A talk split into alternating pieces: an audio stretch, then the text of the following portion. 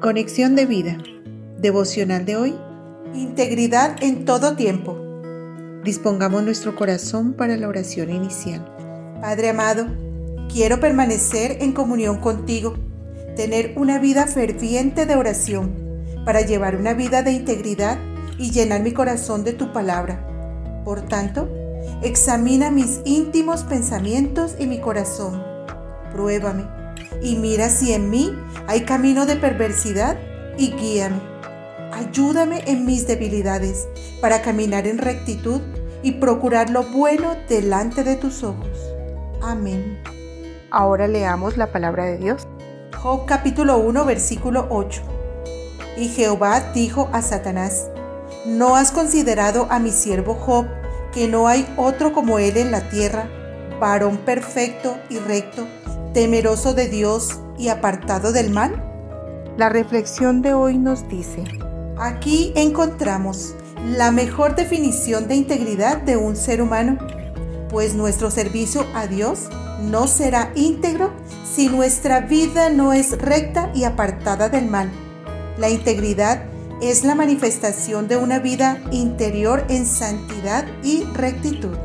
Satanás le argumenta a Dios ¿Acaso teme Job a Dios de balde? En otras palabras, ¿quién no va a ser íntegro cuando es bendecido? Pero esto no es cierto, pues lo vemos en el pueblo de Israel. Cuando más bendecido fue, más se apartó de Dios. La Biblia nos muestra varones íntegros como el profeta Daniel. Leemos en Daniel 6:4. Entonces los gobernadores y sátrapas buscaban ocasión para acusar a Daniel en lo relacionado al reino, mas no podían hallar ocasión alguna o falta, porque él era fiel y ningún vicio ni falta fue hallado en él. El profeta Daniel perseveró en lo que había decidido, no contaminarse y seguir fiel a Dios a pesar de las pruebas, personas y circunstancias. Cuando vino el momento de la prueba, Dios le guardó. No lo libró de ir al foso de los leones, pero no lo dejó ir solo. Dios estuvo con él y cerró la boca de las fieras para que no le hicieran daño. La integridad nos asegura la presencia del Señor en medio de las pruebas, así como también su protección. Caminar en obediencia con Cristo es fuente de integridad dejando que el Espíritu Santo guíe a toda verdad. David decía, ¿quién habitará en tu tabernáculo? ¿Quién morará en tu monte santo? El que anda en integridad y hace justicia y habla verdad en su corazón.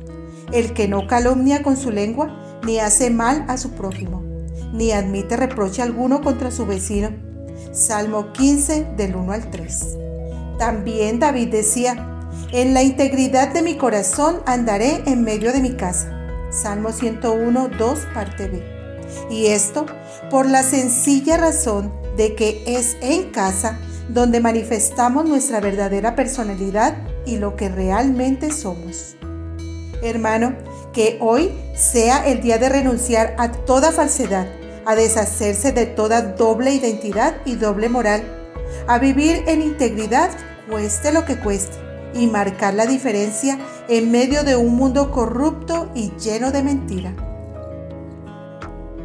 Visítanos en www.conexiondevida.org. Descarga nuestras aplicaciones móviles y síguenos en nuestras redes sociales.